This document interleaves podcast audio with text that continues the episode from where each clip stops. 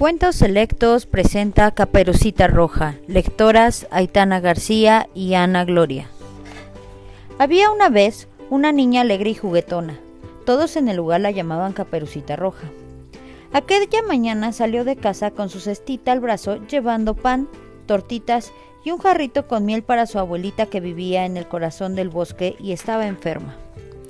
Su mamá le había dicho, No te entretengas, Caperucita, y ten cuidado, porque dicen que ronda un lobo por el bosque. Pero la niña era tan alegre que se olvidó de la advertencia de su mamá y se detenía gozando de las flores y las mariposas. ¡Qué susto el suyo! cuando alguien de improviso la saludó con toda corrección. Hola, caperucita.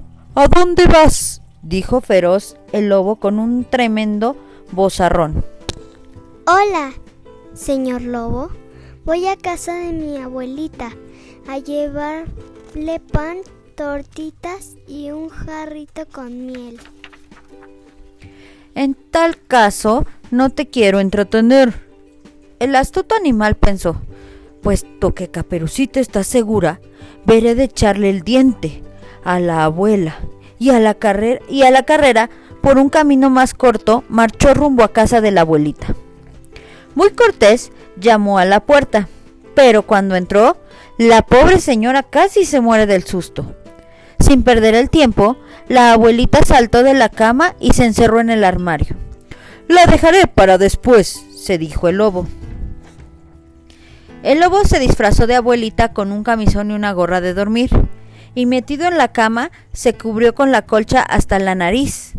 Cuando llegó Caperucita Roja, se acercó a la cama de la dulce abuelita. Muy asombrada la niña exclamó, Ay, abuelita, ¿qué orejas más grandes tienes? Te han crecido, ¿verdad? Eso debe ser tal vez para oírte mejor. Ay, abuelita, ¿qué narices más grandes tienes? Son para leerte mejor, paloma mía. Ay, abuelita, qué grandes tienes tus ojos. Con ello te veo mejor, ángel mío. Ya, Ya con el miedo en el cuerpo, la niña completó. pero abuelita, ¿qué boca tan grande tienes? Esa es para comerte mejor. De un salto, Caperucita se apartó del lecho. Con otro salto, el lobo abandonó la cama y se abalanzó sobre la pequeña. Caperucita echó a correr y el lobo la siguió. Pero entonces, ¡bang, bang! Alguien disparaba junto a la casita de la abuela. Es mi tío el cazador.